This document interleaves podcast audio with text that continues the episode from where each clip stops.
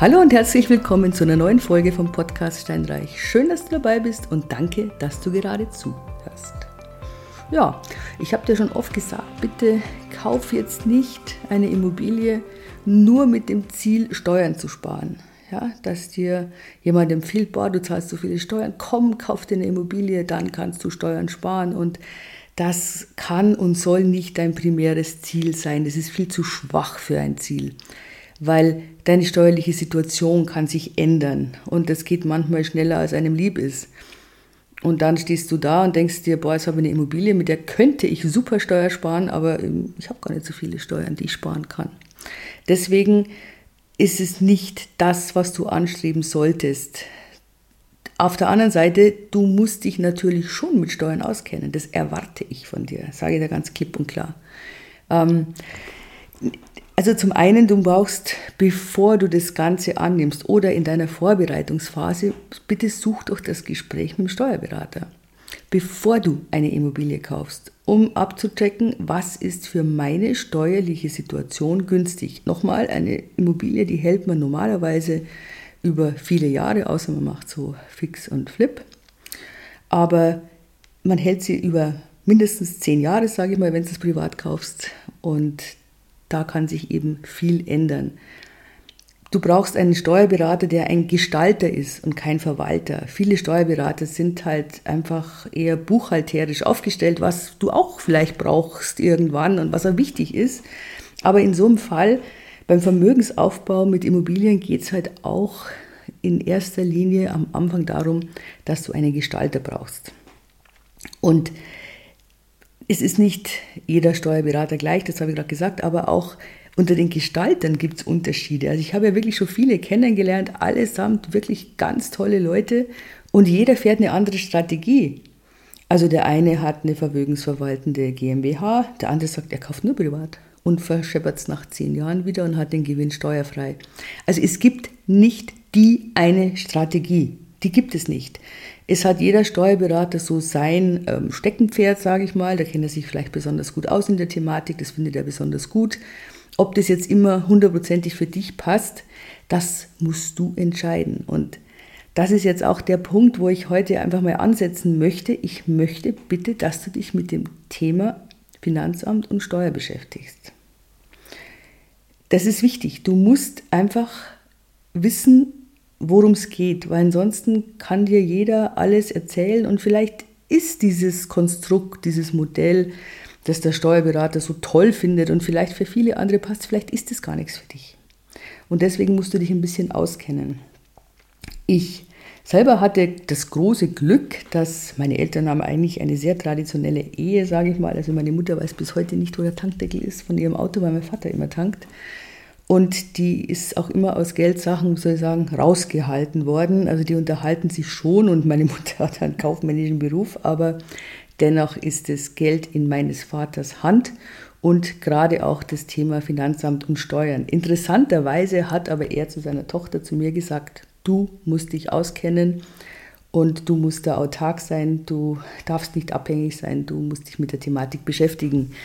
Und das war einer der Gründe, Gründe, weshalb ich mich tatsächlich mit dem Thema auseinandergesetzt habe. Das zweite war, man kann sich durchaus auch spielerisch damit beschäftigen. Also das ist nicht so, dass das jetzt so ein wahnsinnig schweres Thema ist. Also ich habe damals, das ist ja Jahrzehnte her, ähm, diesen Kont 1000 oder 10.000 Steuertricks gelesen. Ich weiß es gar nicht es war im Urlaub. Und es war einfach unterhaltsam ich war ja gar nicht in der Lage, viel Steuern sparen zu können, weil ich eigentlich fast nichts bezahlt habe. Aber ich fand das Ganze sehr, sehr unterhaltsam aufgebreitet und aufbereitet, Entschuldigung. Und das hat mir dann so die Lust gegeben, mich mit der Thematik zu beschäftigen. Ich weiß es nicht, ob es den noch gibt. Ich kann dir nicht sagen, ob es vielleicht andere Bücher gibt, die es ähnlich unterhaltsam sind, aber ich glaube es, weil die Welt dreht sich weiter und er hat ja ein Vermögen mit seinem Buch gemacht und auf den Zug sind mit Sicherheit andere aufgesprungen. Du musst nicht alles in extenso wissen. Bitte, überhaupt nicht. Das ist nicht dein Anspruch. Dafür gibt es den Steuerberater, den Fachmann.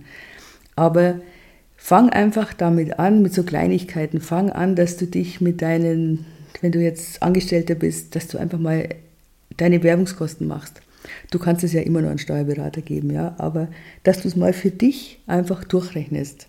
Nimm das ganz normale Elster-Programm.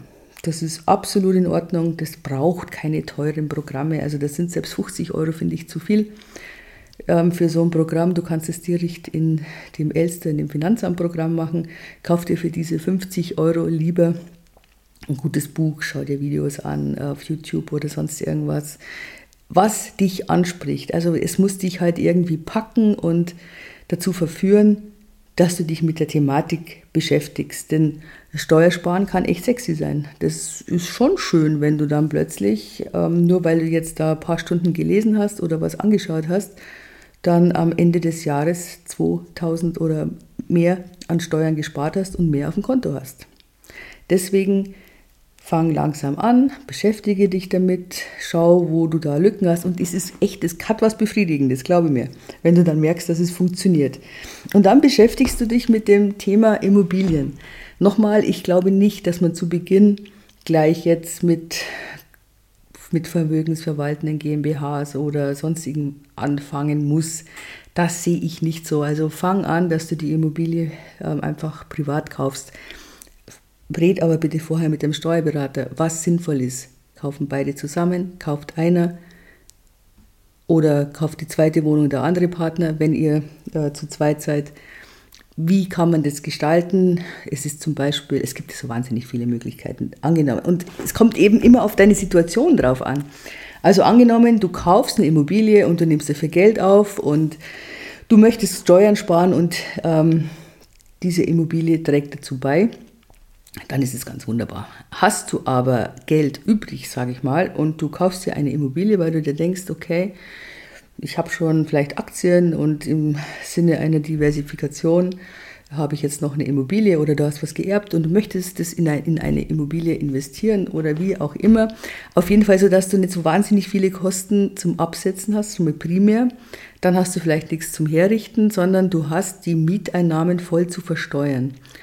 Dann gibt es auch da verschiedene Möglichkeiten, wie du das ähm, charmant, sage ich mal, machen könntest, wenn du jetzt zum Beispiel Kinder hast, die studieren und ähm, in der Regel musst du die unterhalten. Und wenn die jetzt, äh, also nee, muss anders sagen, jeder hat ja einen bestimmten Freibetrag, der ist jetzt so über 10.000 Euro im Jahr. Und du hast also diese Wohnung und hast Mieteinnahmen und du musst dein Kind un unterstützen. Diese Mieteinnahmen, die du generierst über die Immobilie, die musst du ja voll versteuern. Sagen wir mal, du bist im Spitzensteuersatz, bist bei 42 Prozent und musst dein Kind unterstützen, das vielleicht im Erststudium ist, da kannst du nicht so viel absetzen. Also wäre es eine der Möglichkeiten, wäre es, dass du sagst, okay, es ist meine Immobilie, aber ich gebe meinem Kind den Niesbrauch. Sprich, er zieht, also Niesbrauch ist Früchte ziehen, weißt du ja.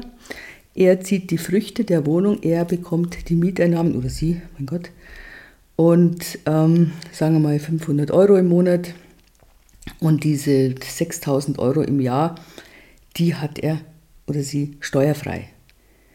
Die müsstest du ja sowieso zahlen. Ja?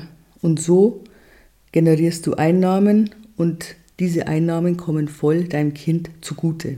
Also das ist nur eine Gestaltungsmöglichkeit. Und wie gesagt, es gibt so viele und deswegen, und man kann das übrigens auch im Notarvertrag schon so ähm, reinschreiben, dass man zum Beispiel den Niesbrauch beschränkt. Also man kann ihn auf Jahre beschränken oder so irgendwas. Also da gibt es echt Gestaltungsmöglichkeiten und deswegen ist es mir wichtig, dass du vor dem Kauf einer Immobilie dich mit dem Steuerberater, mit dem Gestalter, dass, dass du dich mit dem auseinandersetzt, dass du da das Gespräch suchst. Du brauchst halt schon so eine ungefähre Vorstellung, wie es ausschauen könnte oder sollte. Mein Gott, vielleicht hast du eine Idee und die funktioniert nicht. Auch das kann sein. Ja? Aber vielleicht hat dann er eine andere Idee oder sie. Dass er sagt, okay, ja, wir könnten das so oder so machen.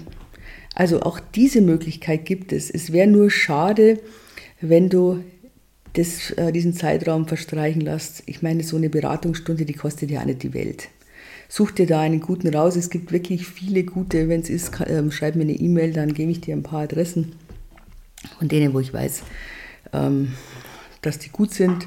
Und ähm, die müssen ja nicht in deiner Nachbarschaft sitzen. Ja? Man kann ja äh, in der heutigen Zeit FaceTime machen, du kannst telefonieren. Wichtig ist es eben, dass du ein gewisses Konzept hast, mit dem du dann umgehen kannst. Dieses Konzept, das kann sich im Laufe der Jahre ändern. Das ist absolut okay. Das ist wunderbar, alles gut.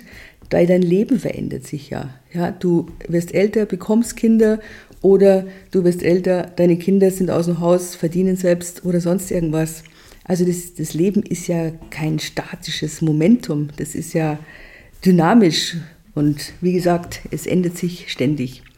Deswegen mein ganz dringender Rat an dich, beschäftige dich mit der Steuerthematik und mit dem Finanzamt und geh mit dem Wissen vor dem Immobilienkauf zu dem Steuerberater deines Vertrauens, besprich die Situation durch, lass dir Zeit, lass dich nicht unter Druck setzen und überdenke das Ganze. Und wenn du dann sagst, naja, das war jetzt eine nette Idee, vielleicht brauche ich noch eine andere Idee, tu's.